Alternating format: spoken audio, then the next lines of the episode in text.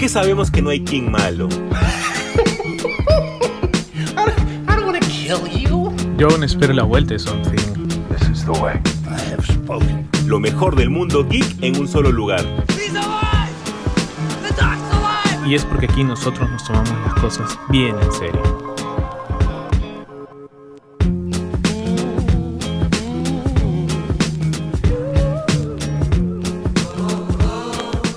Tal gente? Bienvenidos de nuevo a este subprograma Super God Podcast, ya contando los días para el estreno mundial de quizás la película del año, la película de los últimos 10 años y más importantes, le está ganando muy probablemente a Endgame. No quiero eh, adelantarme de que es muy probable que le gane en, su recaudación ¿no? a Endgame y obviamente por ende a Avatar también, pero vamos a ver cómo pinta la cancha, ¿no? Ya mucha gente ha estado lanzando alguna que otra información, eh, haciendo sus reviews. He visto un montón de gente que se ha visto de nuevo las películas de Spider-Man, todas, ¿no? las de Maguire, las de Garfield y ahora las de las dos de Tom Holland para llegar así prístinos, ¿no? Como al, al, al estreno. Yo no sé para qué, pero bueno, ya ahí ellos, ¿no? Cabe recalcar que acá mi hermano Jesús ha tenido un, gran video sobre el Spider-Verse. Me encantó cuando hace la referencia a la serie animada de Spider-Man. Así que por favor, si no lo han visto, por favor pónganle pausa a este podcast, vayan, lo ven y después regresan. ¿sí? Y obviamente pues tengo que tener a mi partner, mi compañero. Jesús, ¿qué tal? ¿Cómo estás hermano? Gracias, mi bro. Gracias por, por tan bonitas palabras con mi video. En serio, yo no espero esto, ¿ah? Esto no está en la pauta ni nada que José Carlos hable de los videos que saco en Nergix, pero muchas gracias por la mención. A mí generalmente no me gustan los videos que duran más de 5 minutos y este dura casi 10, pero toda la información que se puso sobre el Spider-Verse, yo creo que estuvo bien, bien jugada. Es, un video para que muy, muy, muy bueno. Ahí tratamos, o sea, ¿tú sabías todas las historias? No, yo sabía la de, o sea, había escuchado pues la de he visto la del Spider-Man de la serie animada, vi eh, por ahí algunas cosas del Spider-Verse de Dan Slott, que ya me di cuenta que tiene una obsesión con los dioses, ¿no? Del dios araña y después este Null, que es el dios de los simbiontes. Él es bien, bien de meter siempre jugar con dioses, ¿no? Creo sí, sí, claro. Ah, no, Null es de Kate. Null es de Kate, claro, y, y Dan Slott es el que nos da el Superior Spider-Man. Ah, claro, sí, pero igual, eh, ya le metieron dioses a los, a los personajes y bueno, claro, también para poner un poco más de, mitología, ¿no? Pero este... Claro, pero esa historia del, sí, sí, dime. del Spider-Verse es, bien esa idea de los vampiros que, matan o que se o que chupan la sangre vital así de los de las arañas y cómo tienen las cabezas como si fuesen trofeos de, de caza bien bien medio creepy ¿ah? me gustó pero medio creepy, creo. Bien, bien Anne Rice, como para hacerle un homenaje, ¿no? Oh, verdad, cierto, ¿no? Anne Rice que se nos fue, se nos fue este, la, madre de los vampiros, ¿no? Este, si no han leído Anne Rice, léanse Entrevista con el vampiro o vean la película también, que es una muy buena película.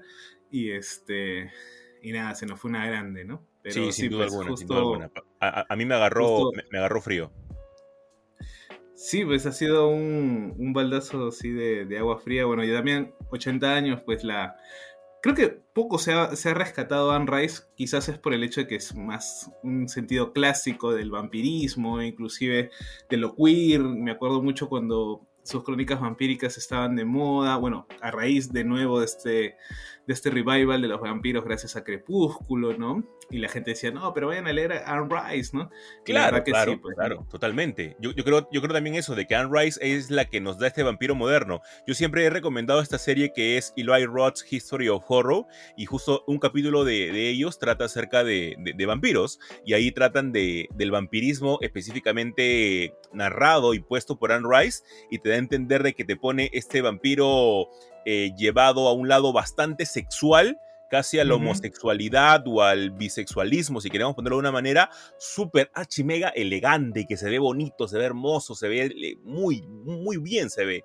Y, también en la película que lo ponen de esa manera, un vampiro súper sensual, para ponerle una manera eh, o un adjetivo, es monstruo. A mí me pareció sencillamente genial eh, cómo narran esta parte y la creatividad que ha tenido Anne Rice, ¿no? Pero regresando al tema de Spider-Man, eh, muchas gracias por, la, por, la, mención. Gente, vean ese video, está en serio muy, muy bueno. Y lo digo yo como de este aparte. Y ha sido una semana bastante interesante, tendría que decir José Carlos, porque hemos tenido varias noticias, obviamente del mundo geek, pero también basadas en el UCM y el UCM slash Netflix, que nosotros llamamos, ¿no? Porque, a ver, este universo como que está en el limbo, porque no, no se toca tanto, sabemos que tiene conexiones, sabemos que está adentro, pero este, no se toca, es como que el, primo feo de la familia del UCM, porque todavía eh, no se sabe cómo se va a llevar ni nada por el estilo. Pero salió una noticia esta semana por el mismo, la cabeza brillante de todo este universo, y no hablo de, de Fabreu, sino hablo del señor Kevin Feige, el cual ha dicho, y hay que agarrar muy con pinzas, José Carlos, ¿ah? ha dicho que si en algún momento tenemos a Daredevil, en el UCM tendría que ser únicamente y exclusivamente el señor Charlie Cox, o sea, el Daredevil que tuvimos en la serie de Netflix, la cual sencillamente es una serie gloriosa y hermosa hasta más eh, no decirlo. Pero él dijo que específicamente no se sabe cuándo, no se sabe dónde y no se sabe cómo. Pero que si sale Daredevil más adelante, tendría que ser Charlie Cox. Ahora, te pregunto a ti, José Carlos, ¿tú crees que este patita, obviamente sabe más de lo que dice, ¿no? Pero ¿tú crees que ya ha grabado algo con Charlie Cox y nos quiere sorprender? Yo creo que sí, bueno, el, también Kevin Feige dijo que usarían a los, a los actores de, de Netflix siempre y cuando las historias los necesiten, ¿no? Algo así, por ejemplo, inclusive se, se estaba rumoreando que es muy probablemente que para She-Hulk este, tengamos pues a Jessica Jones, ¿no? Que tendría sentido. Eh, claro, obviamente, ¿no? Claro que obviamente la actriz de Jessica Jones, al parecer les han dicho como que, ¿saben qué? No van a decir nada, no van a mencionar nada todavía, porque tiene sentido. Ahora, lo bacán que yo encuentro es que de plano Feige diga, saben que si los vamos a necesitar, van a ser esos actores. No vamos a recastear, no vamos a tener otro, otro, otro, este, otro actor, no, van a ser ellos. Y obviamente van a entrar siempre y cuando las narrativas de las diversas producciones los necesiten. O sea, Iron Fist ni a balas lo llaman. Ojalá que no. Tenemos a, a Chanchi que, Tenemos a Chanchi, sí para aquella. Yo, yo, sí quisiera a, a, Luke Cage, ¿no? Pero por el Black Power, pero pero este. A mí, mira, y mira, por aparte, la primera temporada de Luke Cage a mí me gustó mucho. Sí, o sea, es, es, era rara. O sea, también utilizar ese tipo de personajes. Eh, eh, que, que, como bien, ya inclusive creo que acá hablamos un poco ya de segunda, tercera línea, ¿no? Este. Son como que mm, tienes que darle una buena historia, una buena narrativa para que sea bastante atractivo, ¿no? Eh, al menos inclusive pues este, después cuando tuvimos los Defenders, que también pues creo que no, no hubo mucha sinergia, pero, pero sí, o sea, creo que fueron bastante, vamos a decir, salvo Iron Fist, fueron bastante eh, eh, ahí, ¿no? Cumplieron. Y específicamente con Luke Cage, ¿no? O sea, Luke Cage, tú, tuviste que darle una, una, trama mucho más interesante. A ver, Luke Cage ha dirigido a los Vengadores. O sea, a ver, pongámonos también un poquito de respeto. El sujeto ha dirigido en una muy buena etapa a los Vengadores. Tal vez una de las mejores de los últimos 10 años de las alineaciones de, de, New Avengers la ha dirigido Luke Cage. Y ha sido una alineación buenísima. Entonces, eh, debiste darle tal vez un mejor, un mejor desarrollo de personaje si es que querías que más adelante te pueda liderar al menos a algunos Vengadores, ¿no?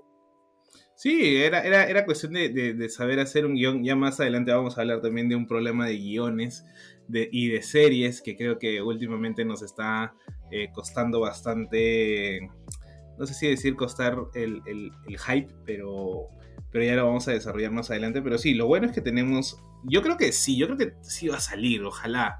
Eh, esta película, eh, bueno, el miércoles, ¿no? Es muy probable que ya a, esta hora, 10 de la noche más o menos, ya hayamos visto, al menos nosotros dos, Jesús y yo, la, película y ya sepamos bien más o menos qué, eh, qué sorpresas nos deparó esta película de, Spider-Man, ¿no? Totalmente, este, totalmente.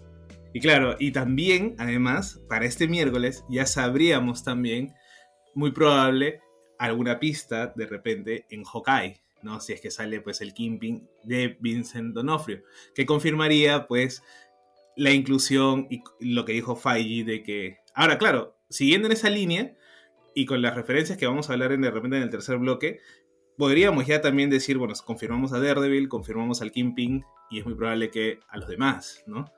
Entonces, este, nada, yo solamente estoy esperando ya, el, miércoles.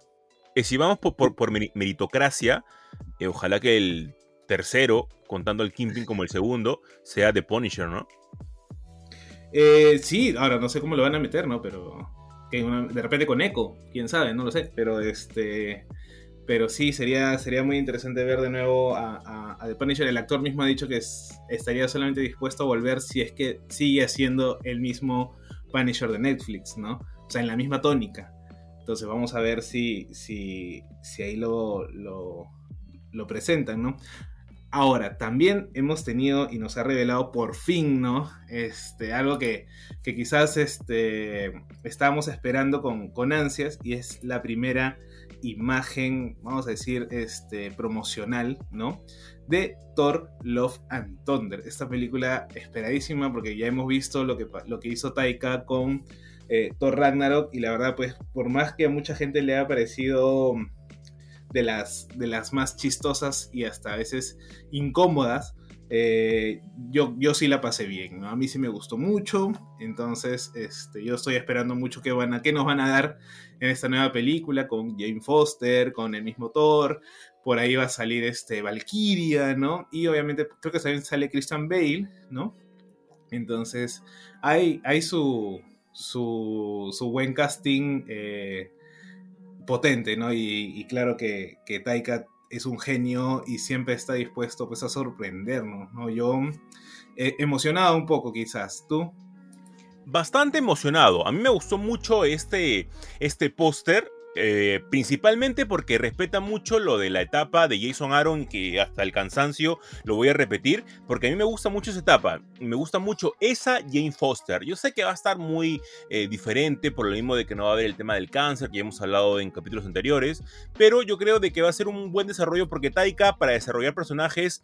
Eh, de segunda hasta primera línea es extraordinario. Entonces yo creo que iba a ser un gran trabajo. Yo soy muy fan de Thor, específicamente desde la etapa de Straczynski y Koipel. A mí esa etapa me encanta, que es más o menos moderna, entre comillas, ¿no? Porque ya ha pasado sus, sus añartus.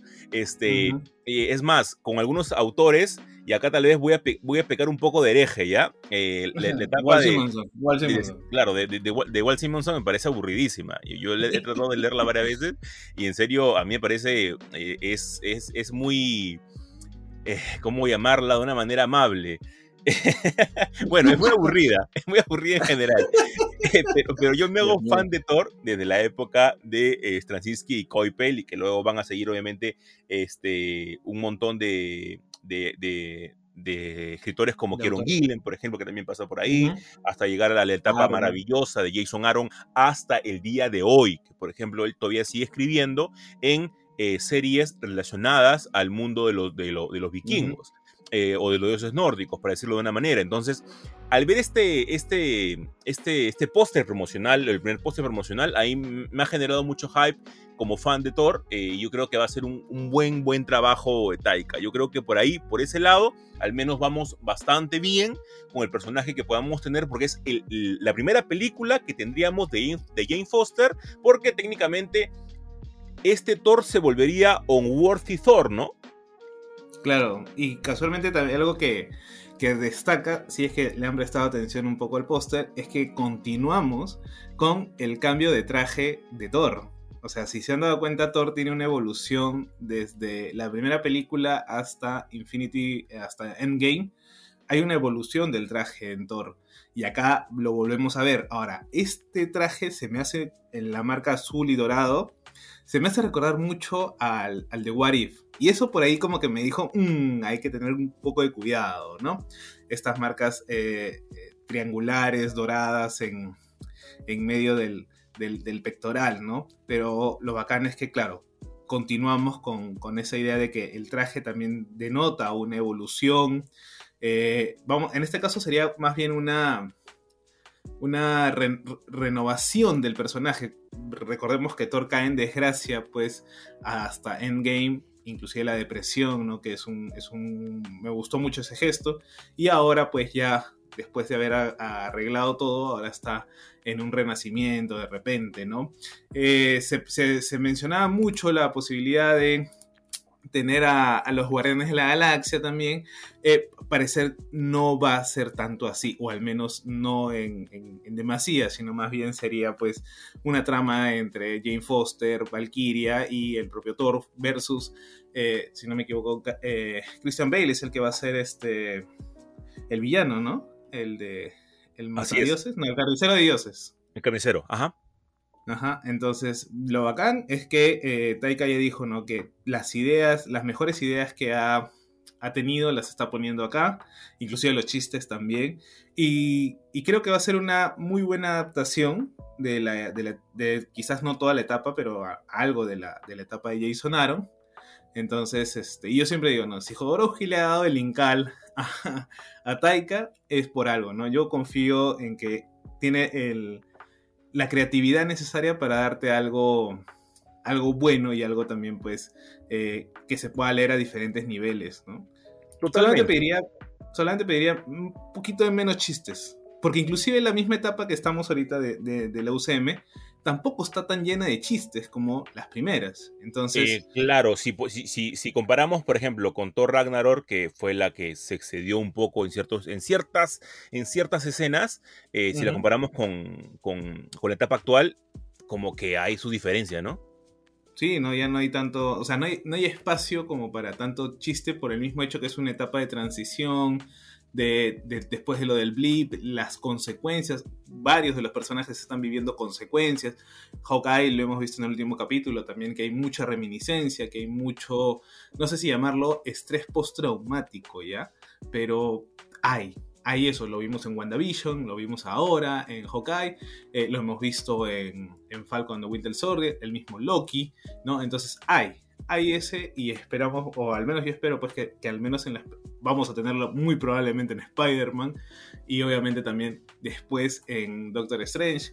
Entonces, ojalá que sigan manteniendo pues, no digo que no hagan chistes, háganlo, sí, normal. Sí, claro, claro, no, no, no. Pero, pero que no que no desentone un poco a nivel macro. Como... Y, que, y que no caiga en el ridículo, ¿no? Creo que más que todo eso.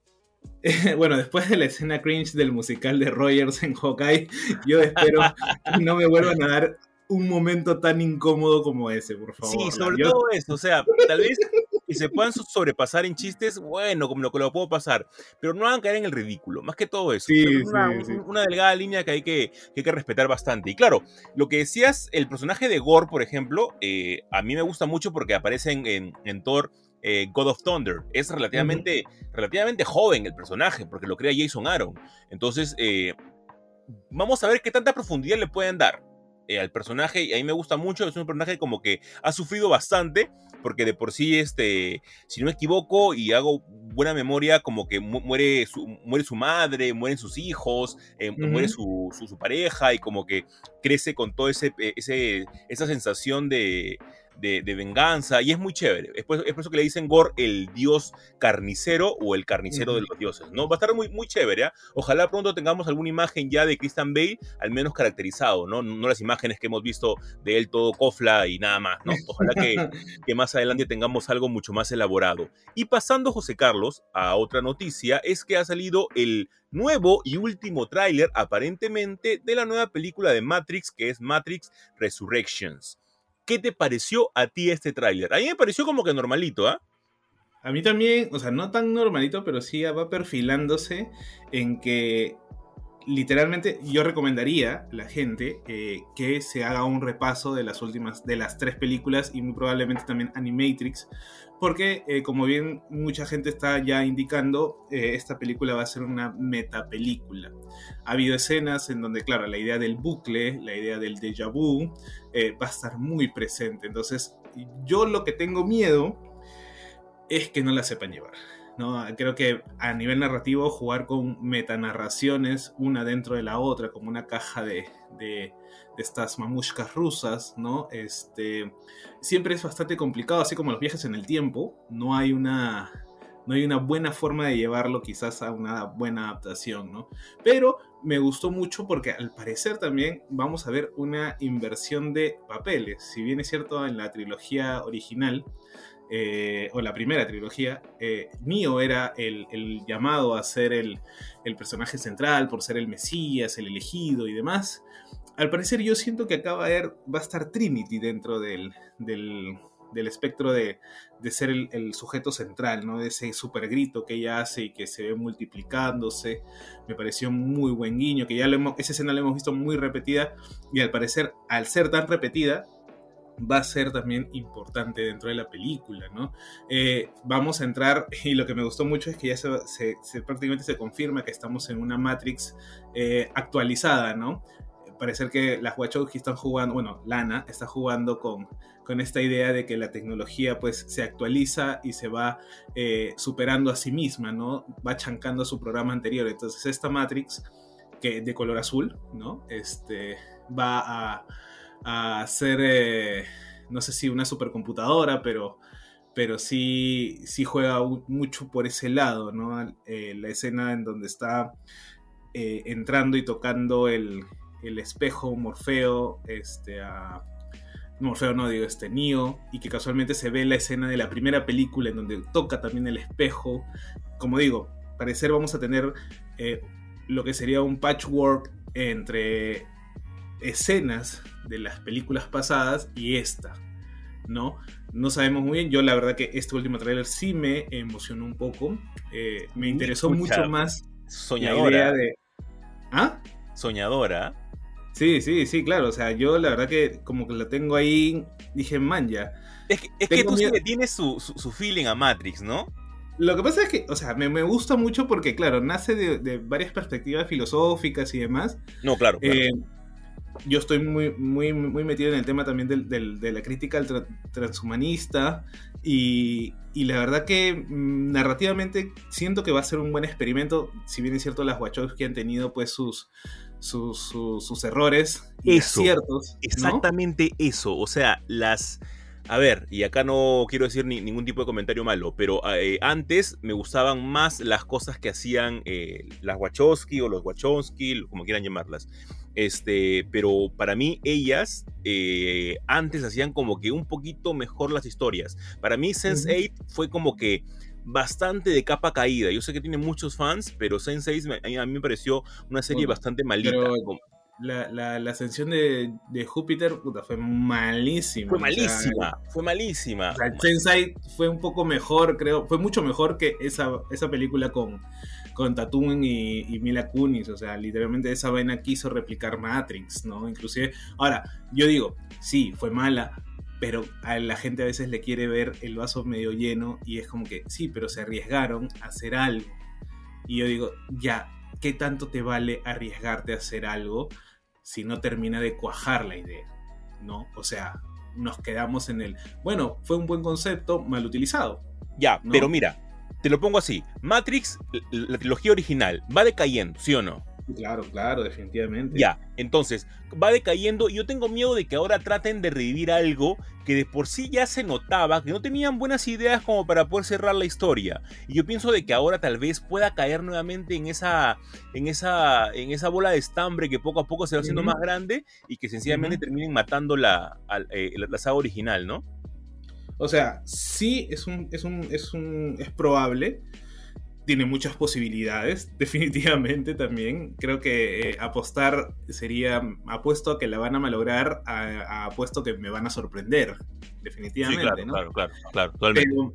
Pero, al menos yo tratando de ver, me he visto el tráiler y justo a ese ya le he agarrado la costumbre a ver todos los trailers de corrido.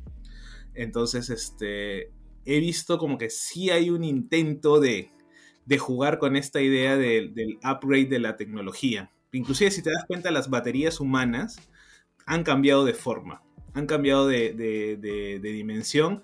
Inclusive eh, Neo y Trinity tienen más cables este, puestos en, estas, en estas cápsulas, vamos a decir, en donde están en, el, universo real, ¿no? no en Matrix. Entonces, como que digo, mire, ya, esta vaina está jugando a, mejorar la tecnología, a darte nuevas cosas. Entonces, ya, yo te compro eso y me parece muy buena idea. Ahora, quiero ver que la idea de esto del, del, del Mesías, inclusive, Vamos a ver si lo vas a seguir manteniendo. Que tenga sentido. Yo nada más pido que tenga sentido lo del Mesías. no, que, claro. Que le den un jodido sentido, porque en serio, al terminar la primera película, en la segunda, como que Nio todavía está en una especie de limbo, y en la tercera, como que te tiene que reasegurar que es realmente el Mesías. Entonces, como que no tiene sentido en sí la idea de por sí del Mesías. en, cambio, el de, de, Morfeo te, dice que sí es, pero no es, pero en realidad es, pero en otra, en, otra línea de las máquinas sí es el elegido. Entonces, por ese lado, como que, a ver, a mí me encanta Matrix. Matrix, me, encanta. Te juro que me parece un señor peliculón. La 1 me parece espectacular. Eh, Matrix Reloaded. Eh, sencillamente me pareció la película que hasta la mitad me parece súper archi mega redonda. Luego cuando ya empiezan un poquito más a la complejidad y de por sí como que las Wachowski no, no, no te explicaba muy bien la idea de que querían llegar y recién le entiendes con la 3 y tú dices, ah, ok, todo está claro, ya sé por qué van las máquinas, ya sé más o menos a dónde quieren llegar, es básicamente un virus y el otro son los antivirus. Básicamente es eso. Y luego te pone un tema mucho más complejo al final de la película que te quedas con cara de, ya, entonces niño, ¿es o no es? Y no lo digo en broma, eh, lo, digo en el sentido de es o no el elegido. Claro, o sea, claro, se empieza, es que es, es el riesgo, ¿no? Por eso siempre dicen, ¿no? Bueno, las Wachowski eh, experimentaron, no le atinaron y eso vale. ¿Vale qué? ¿No? O sea, tienes que contarme una historia redonda. Pero yo espero, yo le pongo mis, mis, cartas y me pongo 10 soles, ¿ya? Así como voy a jugar el Incabet, 10 soles a que esa película me sorprende. Vamos a esperar, y creo que se estrena el, 22, si no me equivoco, o sea, la semana siguiente Spider-Man. Entonces, este va a ser mi, mi, salida navideña. A, Qué fin de año, madre mía. Qué fin de año, ¿ah? Sí, claro, ha venido con todo este, estas últimas semanas, ¿no? Y también algo importante que ha, salido hace poquito, ¿no? Y creo que a ti te ha emocionado bastante porque tú eres el que está siguiendo eh, desde el inicio esto que es la Alta República. Es que en la semana, bueno, hubo un evento de videojuegos en donde salió el tráiler de Sonic 2 también, ¿no? Este, y nos salió un tráiler bastante raro, porque más que todo fue una cinemática, ¿no? Que me encantó, me encantó la música que estaban poniendo de fondo, eh, y es que se anuncia el juego de Star Wars Eclipse para, eh, ambientado, como bien digo, en la Alta República, ¿no? Este... Claro, es un tráiler que, es una cinemática que tú la ves y literalmente no te dice nada, ¿no? Sí, claro. No te, nada, no te nada. nada, Y, y te dice todo. Sí, y es como que te levanta un hype alucinante porque, claro, te muestra cierta, cierta intriga, te jugó bien a la intriga, ¿no? Este, estos tambores eh, tocados por, por una raza alienígena que se asemeja mucho a estos tambores eh, japoneses, ¿no? Que utilizan en las celebraciones, como si estuvieran eh, convocando a alguien o invocando a alguien, ¿no? Y bueno, sale una, una figura humanoide al final, ¿no? pero nada, creo que es eh, esta etapa, tú, bueno, tú ya has leído los, todos los libros hasta ahora, ¿no? Y, también todos los cómics hasta ahora de lo que sería la, la Alta República, no sé, ¿qué te, ¿qué te pareció a ti, no? Gracias al planeta, que los amo muchísimo, que me tienen al día enviándome todos los libros de The High Republic. Nada más quiero hacer esa mención porque los amo. Son los que más me han engreído, creo, este año. Eh, sí, eh, a ver, yo me he leído todo, estoy casi el día. que los cómics nada más me falta unos cuantos porque estoy llenando un hueco que, que, que me dejó este, el anterior comprador de cómics, pero estoy casi al día en, mi, en mis lecturas de High Republic y, este, y sencillamente me encanta. Y es como tú decías, y como también puse en una historia, te dice muchas cosas y a la vez no te dice nada. Para ponernos en un contexto, eh, The High Republic va a estar dividida en tres etapas. Una de ellas te va a explicar obviamente la caída de High Republic. ¿Qué, pasó exactamente? Que no tenemos lo que vemos en los cómics de High Republic, no tenemos ese poderío tan grande que vemos en The High Republic como vemos a los Jedis en el episodio 1, ¿no? Que es la amenaza fantasma. Entonces a partir de ahí te tienen que explicar una caída. ¿Qué pasó exactamente? ¿Son los Sith? ¿Es el nacimiento de los Sith? Todavía no lo sabemos. Todavía no, no sabemos específicamente qué cosa va a pasar.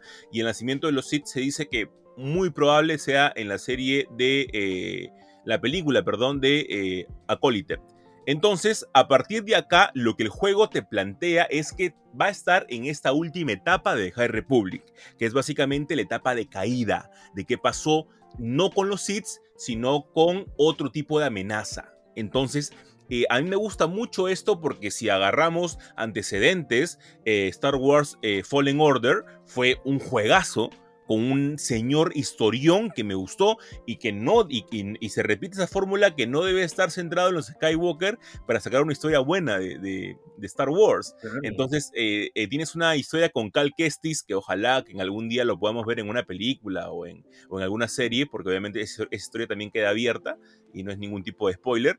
Entonces, a partir de ahí yo creo de que esta etapa final de The Republic que se nos viene, al menos con el juego que todavía tiene para rato, para que, para que pueda salir, este, va a estar muy bueno. Eh, junto con el juego de Wonder Woman, que también la cinemática pinta espectacular. O sea, creo que es una, una etapa muy buena para que nos podamos comprar una consola y poder jugar únicamente estos juegos con los otros que también se habían anunciado, ¿no? Como Spider-Man y Wolverine. Si, si la vida y, las horas del día nos alcanzan para trabajar, estudiar y, poder jugar o leer, podríamos, ¿no? Yo necesito un giratiempo de, así como el que usaba Hermione en Harry Potter, ¿no? Este, y sí, o sea, eh, justo vemos, hay una parte de la cinemática en donde vemos a Yoda, ¿no? Recordemos que para este tiempo Yoda ya sigue estando en el Consejo Jedi, ¿no?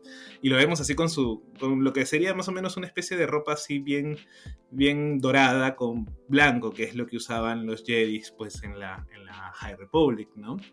Entonces esto, ahora, por ahí algunos dicen pues que es el eh, que los villanos serían los Nihil o los Nil, no sé ni cómo se pronuncia, este, que, también eh, pintaría interesante porque son alguien, son nuevos, no, no hay este, bueno, salvo lo que ahora se está publicando pues en, los libros y en los cómics. Este Muchas personas, y perdón que te interrumpa José Carlos, muchas personas decían de que cómo puede ser posible que los Nil sean eh, unos, unos eh, bueno, una contraposición a los Jedis, si eran como que básicamente unos, este, unos rebeldes espaciales, nada más. pero no, el, claro, el nivel de, inteligencia que manejan los Nil y las tácticas que hacen para atrapar a los Jedi son muy buenas. ¿ah? El nivel de desarrollo que ha hecho Charles Soule eh, junto con, toda esta gente que está metida en el proyecto de, de High Republic es muy buena. No, sí, o sea, creo que eh, para los que han leído, yo he leído un poco las páginas que he encontrado libre eh, en internet, porque todavía no encuentro el libro de La Luz de los Jedis. Este, creo que, que, Soul hoy por hoy debe ser de los mejores escritores también que tiene Star Wars, ¿no? Le mete tanto feeling, le mete tanto, tanto conocimiento y, amor que, se siente. Entonces, eh, yo también pienso que, claro, los Nihil este, funcionan muy bien como, como villanos de esta etapa. No sé si podrán aguantar más. Al parecer, bueno, son desterrados eh, hasta antes de la amenaza fantasma. Y después, claro, vienen eh, los seeds, ¿no? Con Diacolite, que vamos a tenerlos también, ¿no? ¿Qué paja va a ser eh, toda esa vaina de, o sea, ojalá que sea así, ¿no? De, ver el, nacimiento de Palpatine, de ver realmente como que eh, lo que hemos visto en el, en el libro de en el libro de, que son Legends, ¿no? de, la creación de la regla de, dos. Ojalá, ojalá sea interesante ver eso. O sea, sí, definitivamente creo yo que va a tener mejor, al menos mejor cohesión va a tener, así que eso ya es ganancia, ¿no? Coherencia va a tener y eso ya es, es bastante ganancia, ¿no? Pero vamos a esperar a ver, yo siempre diré que eh, espero ver el, juego como, como una película, la verdad, porque creo no tener tiempo para jugarlo, este, nos juzgan, amigo, nos juzgan por hacer eso. que nos regalen, que nos regalen 5 o 6 horas más al día o un día más eh, libre a la semana. Y, lo jugamos, y lo jugamos tranquilos. yo me dedico a jugar ese día, en serio, pero, pero, este, pero vamos a ver, ¿no? Y ya viendo a la última noticia, ya este primer bloque que ha sido bastante exceso y bastante interesante y variadito, es que algo rápido, ¿no? Eh, el muy probablemente que también el miércoles este, tengamos noticia de la última, lo que sería la, próxima película del señor que no sabe hacer películas malas. Siempre hace de, de regulares a genialidades y obviamente estamos hablando no de, de Hideaki sino de Makoto Shinkai, ¿no?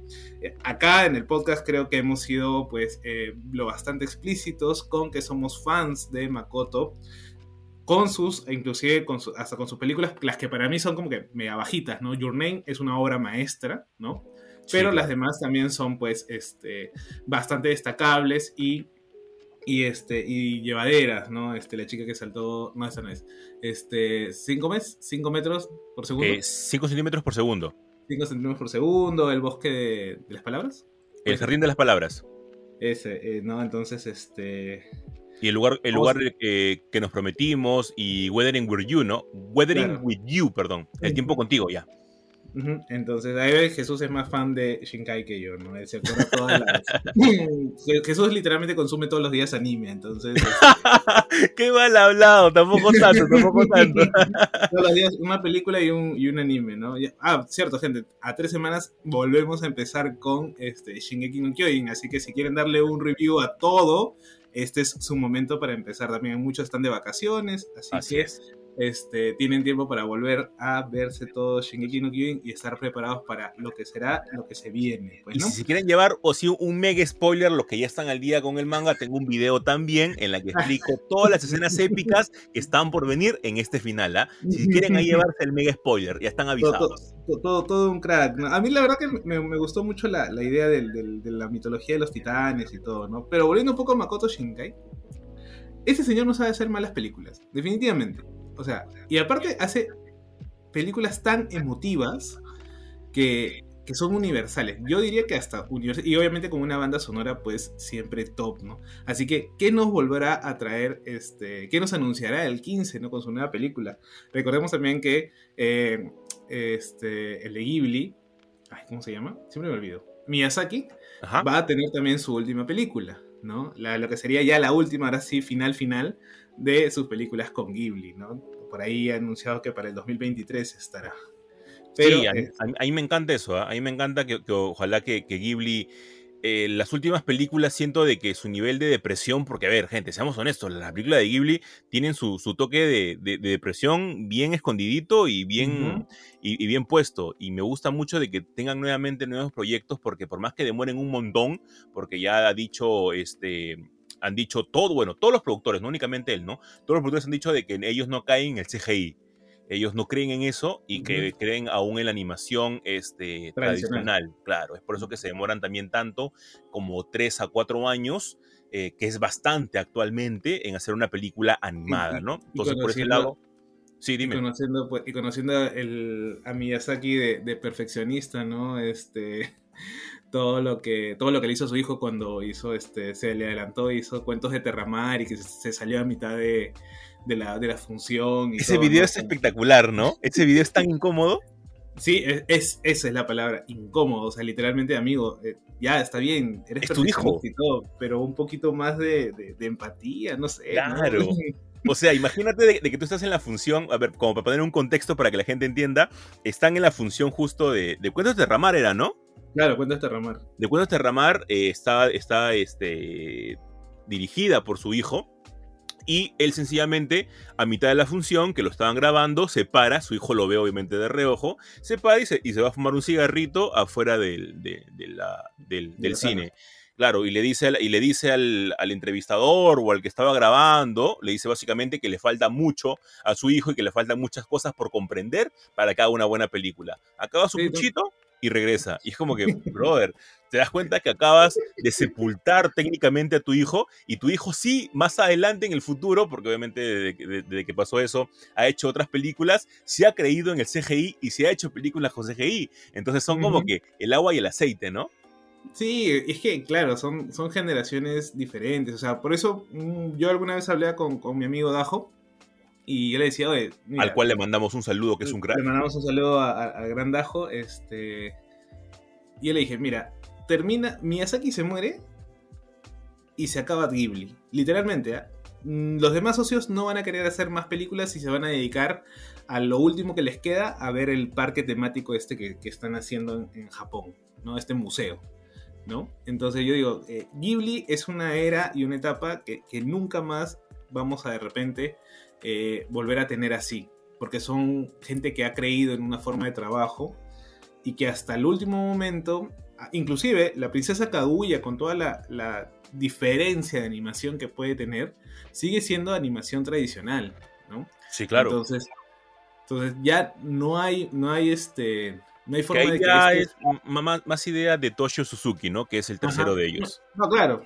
O sea, ya hay, eh, por eso, tío, o sea, eh, porque inclusive con las películas de Takahata también, este, son bastante diferentes a las películas que hacía el propio Miyazaki. Es más, si ustedes revisan, creo que Miyazaki es el que, eh, las películas de Miyazaki son las que son más famosas, son las que son más, han recaudado mucho más dinero, ¿no? Entonces, como digo, se acaba Miyazaki el día que termine de hacer sus películas y se dedique a ver su parque de diversiones y se acabó Ghibli, ¿no? Podrán venir otros y hacer otro tipo de, de- forma, pero ya no va a ser lo mismo. Entonces, este... Pero inclusive, mira, volviendo un poco a Terramar, siempre voy a dar esta, esta anécdota. Inclusive la misma Úrsula K. Le dice al hijo, mira, esta es tu versión de Terramar, no es mi versión.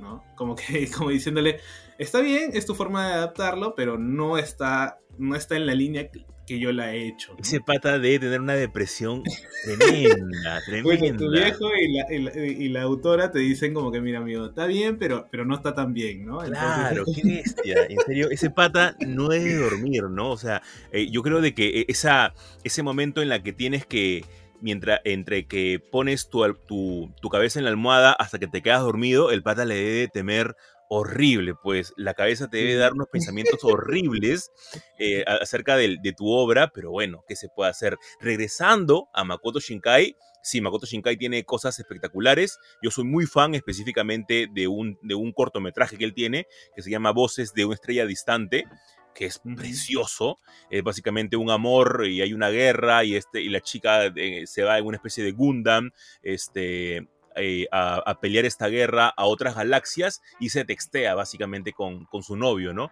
Pero según se va alejando, el mensaje de texto va demorando mucho más tiempo, ¿no? Una semana, dos meses, seis meses, hasta comienza a demorar años en llegar a la Tierra, ¿no? Es Eh, claro, pues, precioso, precioso. A mí te juro que, que- ese, ese, ese corto lo, lo vi este, hace muchos años, porque es del 2000, 2001 creo que por ahí. Este, ya ha pasado casi, casi 20 20 años, años. entonces ha, ha pasado bastante tiempo. Yo me acuerdo que cuando lo vi me pareció encantador, me pareció desgarrador y creo que Makoto Shinkai todavía tiene para rato, nos, nos tiene para dar cosas espectaculares. Vean todas sus películas menos El Jardín de las Palabras. Es un poco extraña esa película. sí, Pero, pero lo vale, lo vale. Vea, véanla al final nada más. Y con eso, gente, cerramos el primer bloque de Super God Podcast. Como dice José Carlos, un bloque bastante largo, pero bastante nutrido a la vez. Y vamos a continuar con un segundo bloque en la que vamos a hablar de la cancelación de Cowboy Bebop. ¿Qué ha pasado? ¿Qué ha acontecido? ¿Nos gusta? ¿Estamos felices? Pues quédense con nosotros. Thank you so much, best friend! What makes you so sure? Salsa. Say. Los mejores polos geeks lo puedes encontrar en un solo lugar. Distinto. Los mejores diseños de tus series, películas, anime, cómics y más. Visítalos en su tienda del Centro Comercial Arenales en la tienda 224. ¿Qué tal gente? ¿Cómo están? Bienvenidos al segundo bloque de Super God Podcast y vamos a hablar de una noticia que al menos para mí me sorprendió bastante y creo que también a José Carlos y a todos los que nos ha parecido aceptable este live action de Cowboy Bebop. A menos de un mes de su estreno, se eh, anuncia por parte de Netflix que está cancelado el proyecto, sin ningún tipo de esperanza que vuelva a ser retomado. Generalmente es Netflix el que salva al- algún tipo de producción, pero en este caso es la que ha cancelado. Y sencillamente me parece extraño porque hay muchas, eh, pero muchas producciones de Netflix que no han dado ni siquiera un sol eh, de audiencia y les ha dado al menos dos temporadas. Y Cowboy Bebop decidió no arriesgarse. A ver, yo acá no soy ningún tipo de ejecutivo de Netflix, nada por el estilo como para poder ver los números, porque ni siquiera podemos saber nosotros la cantidad de espectadores que tiene cada serie de Netflix, porque en ese, en ese caso son bien, este, eh, ¿cómo decirlo? Tienen bastante secretismo para sus cifras. Únicamente vemos rankings, vemos menciones, pero nunca vemos como que números reales, hasta que ellos tratan de sacar algo. No sé qué tan mal ha tenido que irle a la, a la a esta serie para que la puedan cancelar, pero a ver, José Carlos, yo no considero que la serie sea una obra de arte y ya lo hemos dicho antes en el podcast. la serie tiene muchas cosas por mejorar, pero no es mala ni a balas. Sería muy cruel decir que la serie fue mala.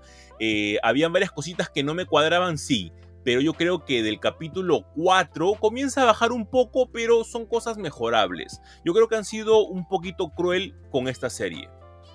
Sí, definitivamente creo que, o sea, como, bien dices, ¿no? Este, Netflix le da eh, plata a, series que, que no aportan o que no son interesantes y me estoy refiriendo pues a Élite o a La Casa de Papel que, que menos mal ya terminé porque dije, bueno, ya hay que verla y terminar por fin con esto, pero, pero claro, como bien dices, esta serie no era mala, o sea, es esta entretenida. Yo le he recomendado a personas que no tienen ni idea de qué era Cowboy Bebop y me veían tanto tuitear sobre la serie que la vieron y me dicen, oye, está bacán, está divertida, está entretenida. Obviamente, no estoy diciendo que sea la gran serie ni nada, pero me gustó el ejercicio de reescritura de lo que estaba, de lo que habíamos visto en el anime. Obviamente no va, a, no, va, no va a tener el espíritu porque no lo está escribiendo la misma persona. Pues es más, Watanabe también dijo como que, bueno, mira, esta es la idea que, ellos quieren hacer.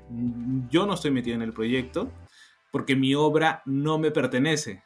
Se le pertenecía, no me acuerdo a, a qué productora le, la productora en Japón de, de Cowboy Vivo es la que vendió los derechos. O sea, Watanabe no tenía nada que ver ahí. Entonces, este, no podía decir sí, no. Y bueno, él dijo, bueno, me consultaron y la verdad dije, bueno, ojalá que lo hagan bien, dijo, ¿no? Algo que es usual, ¿no? Porque al final de cuentas el que tiene la última palabra es el dueño, ¿no? El dueño de, los derechos.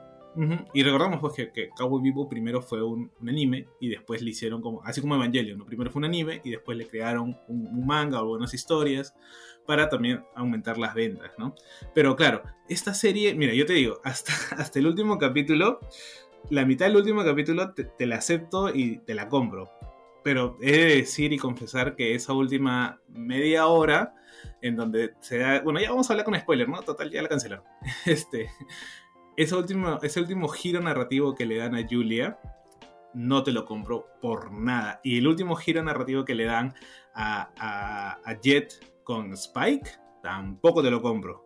¿Me entiendes? Por más que inclusive haya sido como que el leitmotiv para que al final salga Ed, que también me pareció muy, muy creepy, muy, me dio algo de cringe, ¿no? debe confesar, no es el Ed de la, ni siquiera el espíritu de Ed del, anime. Quizás el que mejor llevó todo desde la actuación ha sido este Jet.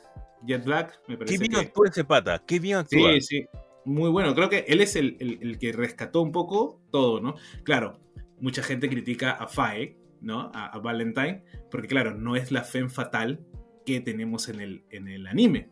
Es más una, una, un personaje que, está a tientas y ha preponderado primero su, su búsqueda personal, la de, la de su memoria, a otro tipo de, de acciones o de este de, resoluciones de problemas o de casos, ¿no? Entonces, claro, no es la misma. Y obviamente, bueno, eh, Spike tampoco.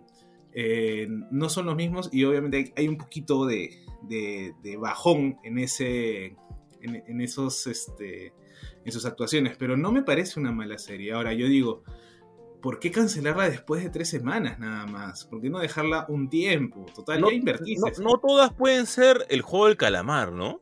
claro, creo que se han, se han, este, se han, han empezado a querer copiar ese, ese, ese, ese modelo de todo tiene que ser un hitazo, un superito, de que esté siempre en el número uno. ¿Has visto este ranking pues, que tiene Netflix eh, cuando entras a la, a la, a la plataforma? Y que siempre esté en el número uno, en el número uno, o, o ahí, ¿no? Y como Cowboy Bebop estuvo primero en la primera semana de estreno y después simplemente como que bajó al 7, 8 y después a la tercera desapareció.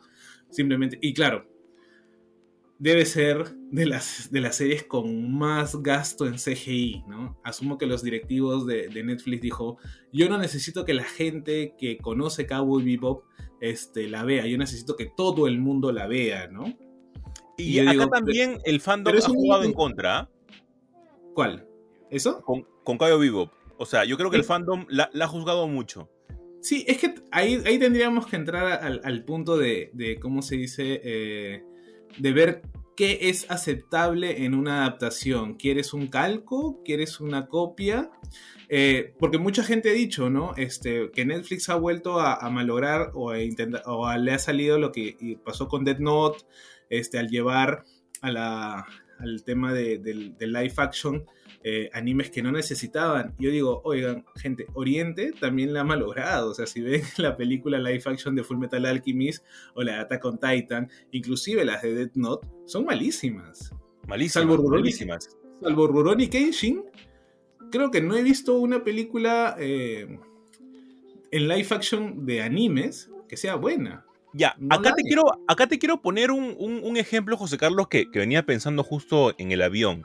Este, justo me bajé porque no he visto hasta ahorita la serie de Arkane, que está basada en el juego de League of Legends, si no me equivoco. ¿verdad? Yo no he jugado nada de ese sí, juego, no conozco absolutamente nada. Mis amigos, me imagino que ahorita me están escuchando y le mando un saludo a Ram, que siempre nos escucha y que seguro le va a dar una embolia ahora que, que, que- eh, que me va a escuchar hablar de, de LOL. Este, pero yo no sé nada de esta serie. Me vi los primeros dos episodios en el avión. Me, me parece un serión.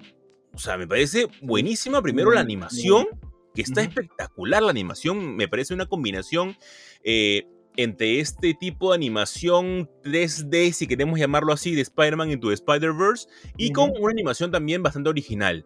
Eh, yo no sé nada de la historia de los personajes. Eh, mi- mis amigos me han dicho que sí, que hay referencias del primer episodio, de artículos, de personajes, etcétera, pero yo no conozco nada. Entonces, estoy que le disfruto un montón. Sí, las personas que entraban a Cabo Bebop podían hacer lo mismo que yo estoy haciendo con Arkane. Yo creo que no. Mira, yo te digo que como le, le recomendé a algunos amigos que no conocen nada y la verdad que, o sea, es como que en- al principio no entendían muy bien el tema de, de ciertas referencias o a, a lo que se dedicaban. Por ejemplo, cuando hablan del, del- del- del desastre de la puerta estelar, por ejemplo, ¿no? Me decían, ¿qué es eso? No le Claro. explican, ¿no? O sea, ¿por qué existen estos planetas en donde, claro, son humanos, pero ahora que la Tierra no existe, ¿qué pasó con la Tierra? Etcétera, ¿no? Entonces, claro, hay, hay esas partecitas que, claro, inclusive el mismo anime también te tienes que armar el rompecabezas, ¿no? Porque la, la narrativa de, del anime... Pero te da más pistas el anime. Sí, definitivamente, te da más pistas. Entonces, claro, ese tipo de detallitos te puede jugar en contra. Ahora, como te digo, estas personas no conocían y sí les pareció entretenido. No les pareció una gran serie, pero les pareció entretenidas, ¿no? Entonces creo que ahí ya tenías un punto.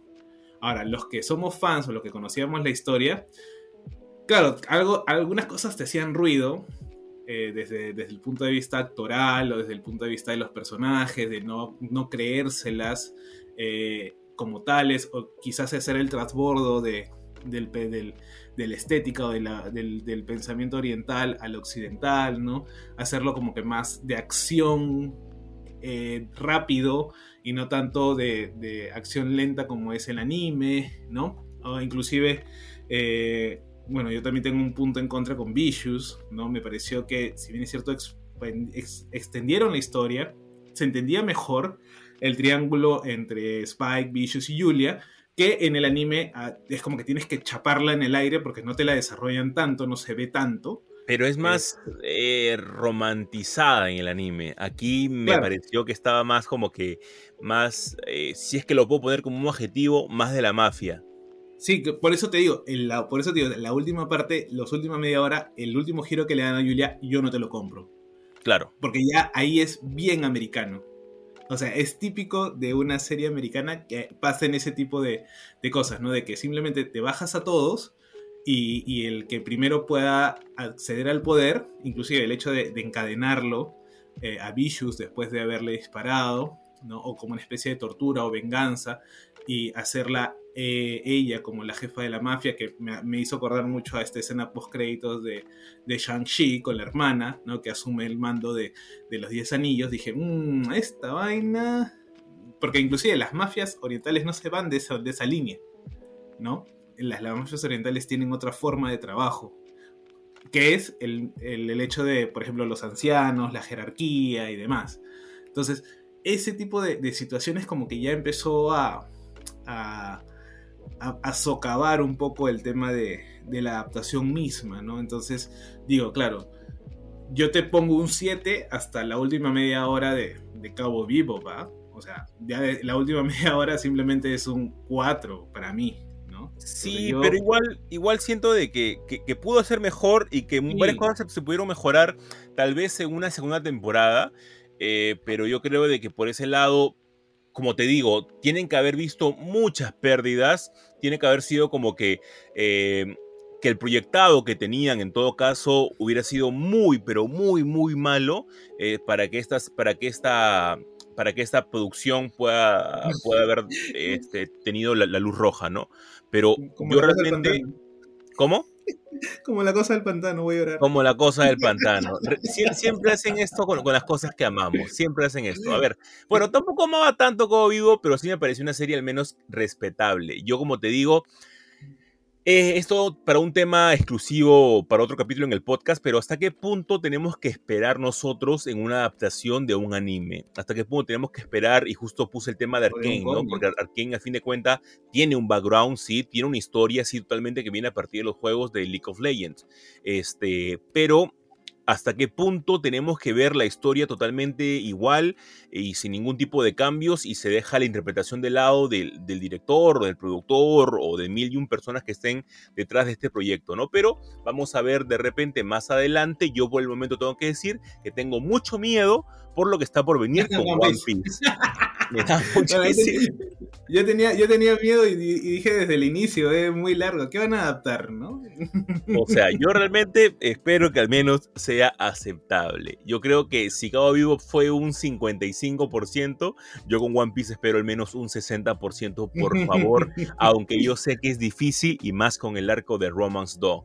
Pero Entonces- vamos a ver lo que tenga que ofrecernos. ¿Cómo? Entonces vamos a, vamos a esperar que, que al menos la, la primera temporada la, la hagan bien, porque no sabemos si va a haber una segunda, ¿no? Pero también Eh, es, un, es, un- Sí. es- es una moda, ¿ah? O sea, creo que, que- que también Netflix, como bien dijimos hace un rato, se acostumbró a, a- a ganar, no sé si decir la palabra dinero fácil o ser hitazos. Claro, también estás en una competencia de streamings, ¿no? Entonces es como que necesitas que, que sean exitosos, o sea, que, que- que es como que tu fenómeno del calamar se replique, ¿no? Por cinco al año, ¿no? Tener cinco hits al año, ¿no? Entonces, que cosa que no creo, pues, que, que- vaya a pasar siempre, ¿no? Antes de esto, ¿qué, qué hit tuvo? Cobra Kai. Cobra Kai, claro, que, que- que inclu- incluso es como Things. que un proyecto comprado, ¿no? Claro, que es un proyecto comprado de, de- de- de YouTube, o inclusive, mira, ¿por qué le dan más a Lucifer? Y eso que a mí me ha gustado, ¿ah? Pero Lucifer lo compraron también para, para aumentarle eh, y salvar las temporadas. Este. Y cómo se llama este. O eh, Stranger Things, ¿no? Creo que también son sus hits. Sí, claro. O sea, real- realmente Netflix, a ver, si Netflix tiene, qui- quiere ir por un punto eh, para agarrar al público otaku, en serio, sigan con el camino de los, de los, eh, de los animes.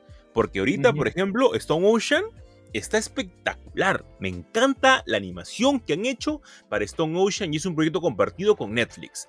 Sigan por ese camino, ese camino es el correcto. Olvídense de los live action, ese no es el camino. Es un camino muy difícil que todo el mundo se corre de los live action porque sencillamente los públicos esperan todavía algo muy parecido y que los lenguajes sean los mismos cuando no son los mismos y que no se debe de, traspasar específicamente de la animación a la carne y hueso porque no funciona. Es así de sencillo, no funciona.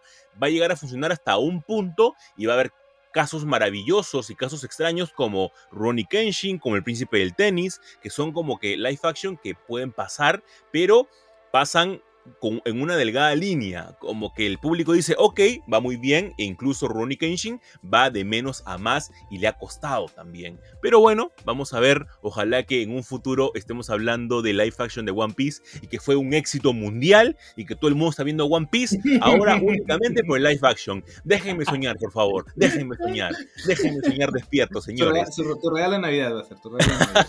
Va a ser mi regalo de Navidad.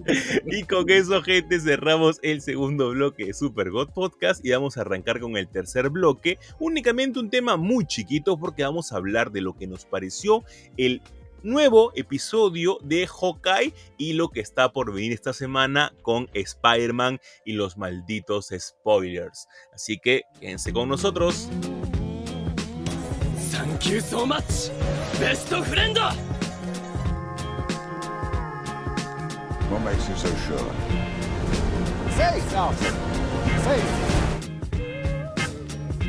Los mejores polos geeks lo puedes encontrar en un solo lugar. Distinto. Los mejores diseños de tus series, películas, anime, cómics y más.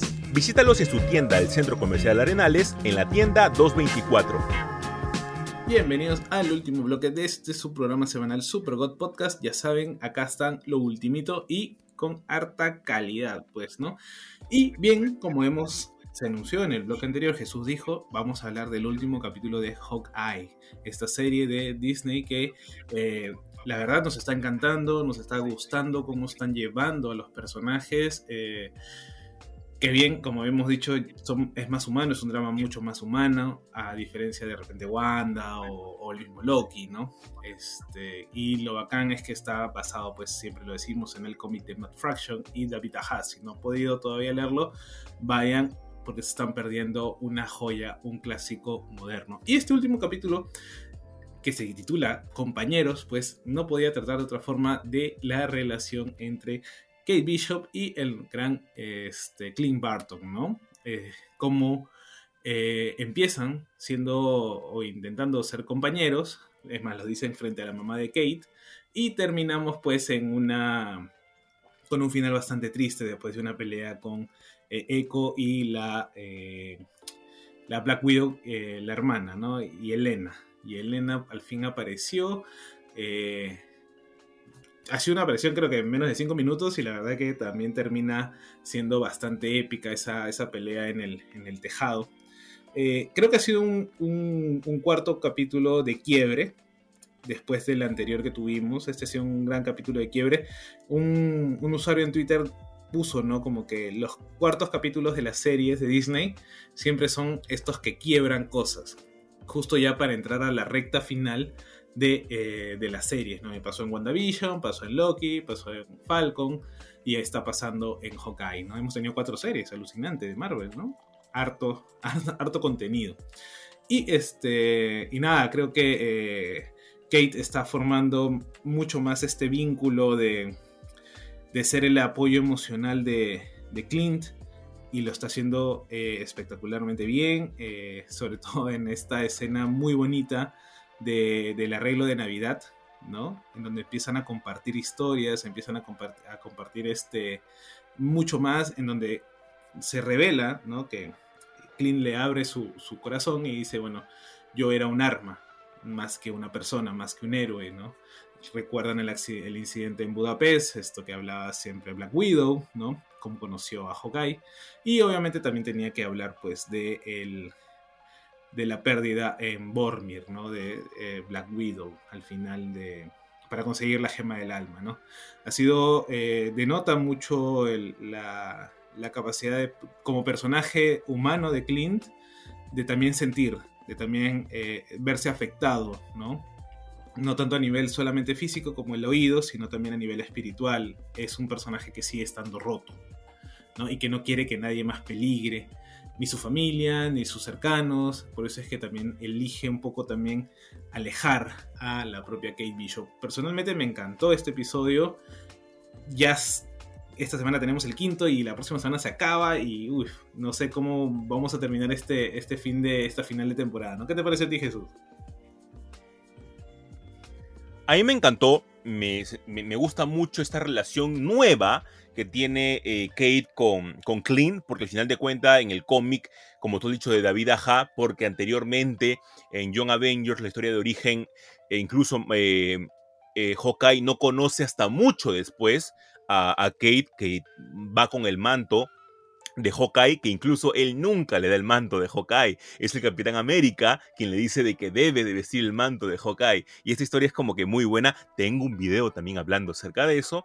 Este, pero hay varias referencias como por ejemplo la fecha boomerang, que me gustó mucho, que en el cómic la da Clint no la da Kate. Entonces son pequeñas cositas como que poco a poco alimentan y te hacen emocionarte si has leído el cómic, ¿no? Por ese lado me gustó mucho y la pelea que tuvo con Yelena también me gustó mucho y ya se veía venir, ¿no? Por, lo que nosotros vemos al final de la película de Black Widow como tú mencionabas.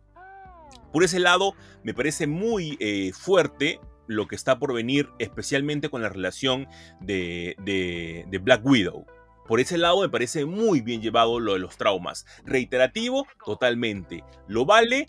Exactamente. ¿Por qué? Porque siempre debe estar presente el trauma emocional que tiene para Clint y que es básicamente una pesadilla el hecho de haber perdido de esa forma a Black Widow y específicamente que era su amiga, ¿no? No es como que una compañera de trabajo y nada más. Y esto de que él te menciona que ves en los ojos de una persona cuando no quiere luchar y al contrario quiere ayuda, y que tú te das cuenta de eso y que luego se repita cuando Kate está a punto de tirarle la flecha a Yelena y ella se detiene y baja, el, y baja el arco y la flecha, me gustó mucho que se repita ahí mismo y que esos conceptos sean tan poderosos de que ahí nomás te da una lección. Por el momento la serie se toma su tiempo, como he dicho en Instagram, se toma su tiempo en desarrollar su personaje, sí. Puede resultar algún, algún momento algún tipo de, de escena ya muy reiterada o demasiado repetitiva, totalmente. Pero vale que hagan todo esto pues sí, gente, vale muchísimo que hagan esto. Yo realmente espero mucho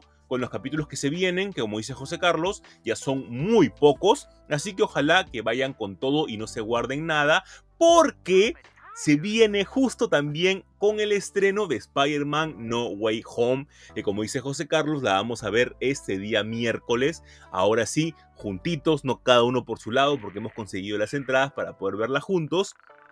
Pero gente, por favor, José Carlos, te juro que yo este, este fin de semana al menos que he estado un poco desconectado, al menos me ha servido para poder no ver toda la cantidad de cosas que han salido. La gente eh, dice que no debe ser spoilers, pero hay incluso más spoilers que contarte netamente la película. Es, este... Ah, es que creo que les juega mucho en contra la, la ansiedad también, ¿no? O sea, yo los entiendo.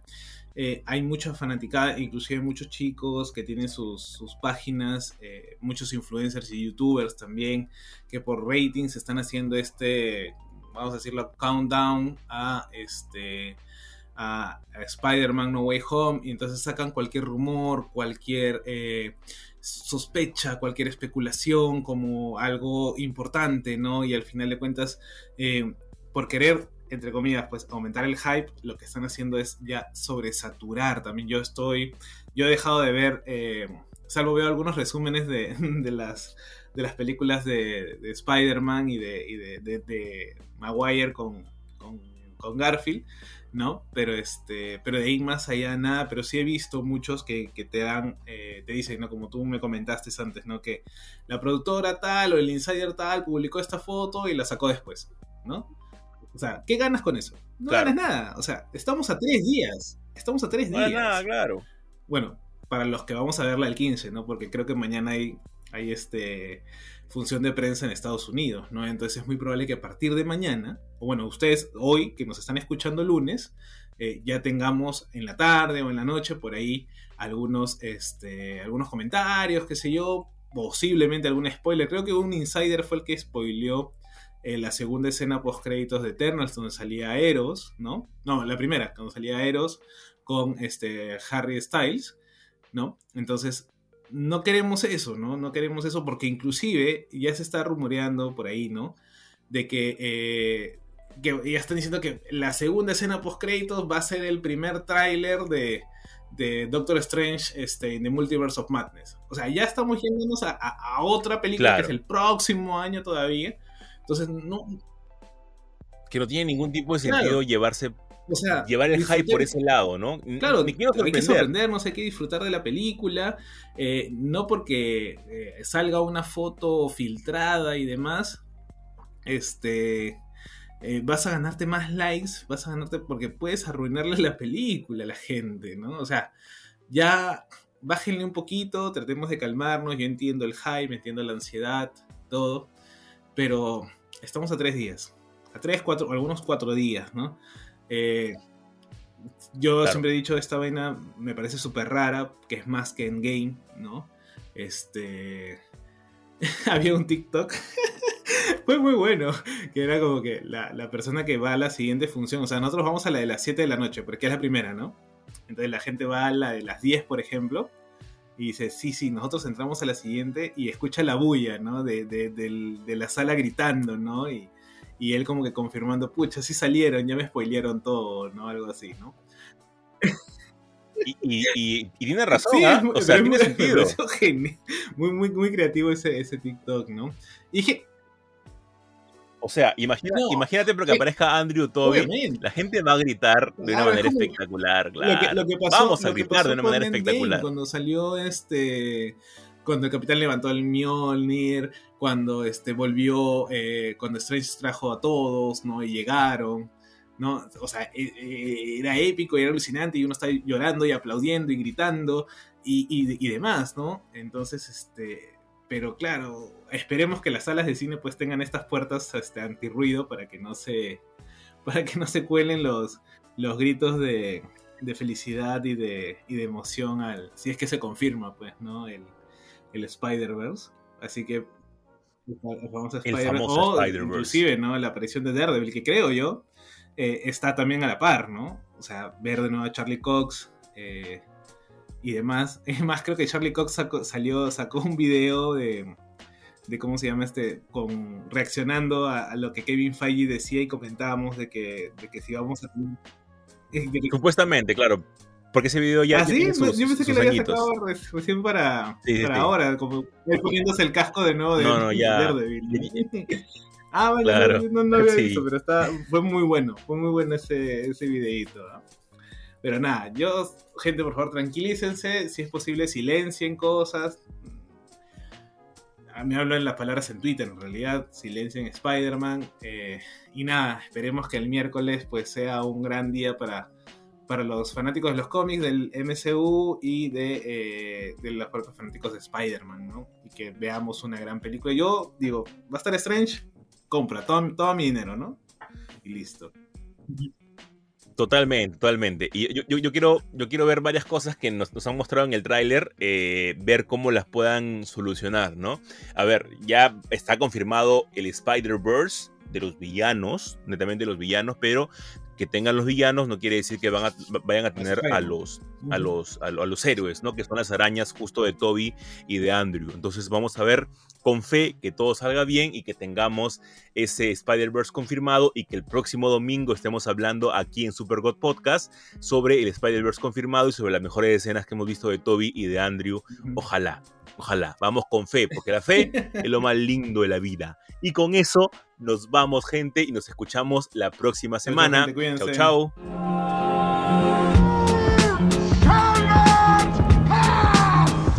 Es que sabemos que no hay King malo. Yo aún espero la vuelta de Something. This is the way. I have spoken. Lo mejor del mundo geek en un solo lugar. Y es porque aquí nosotros nos tomamos las cosas bien en serio.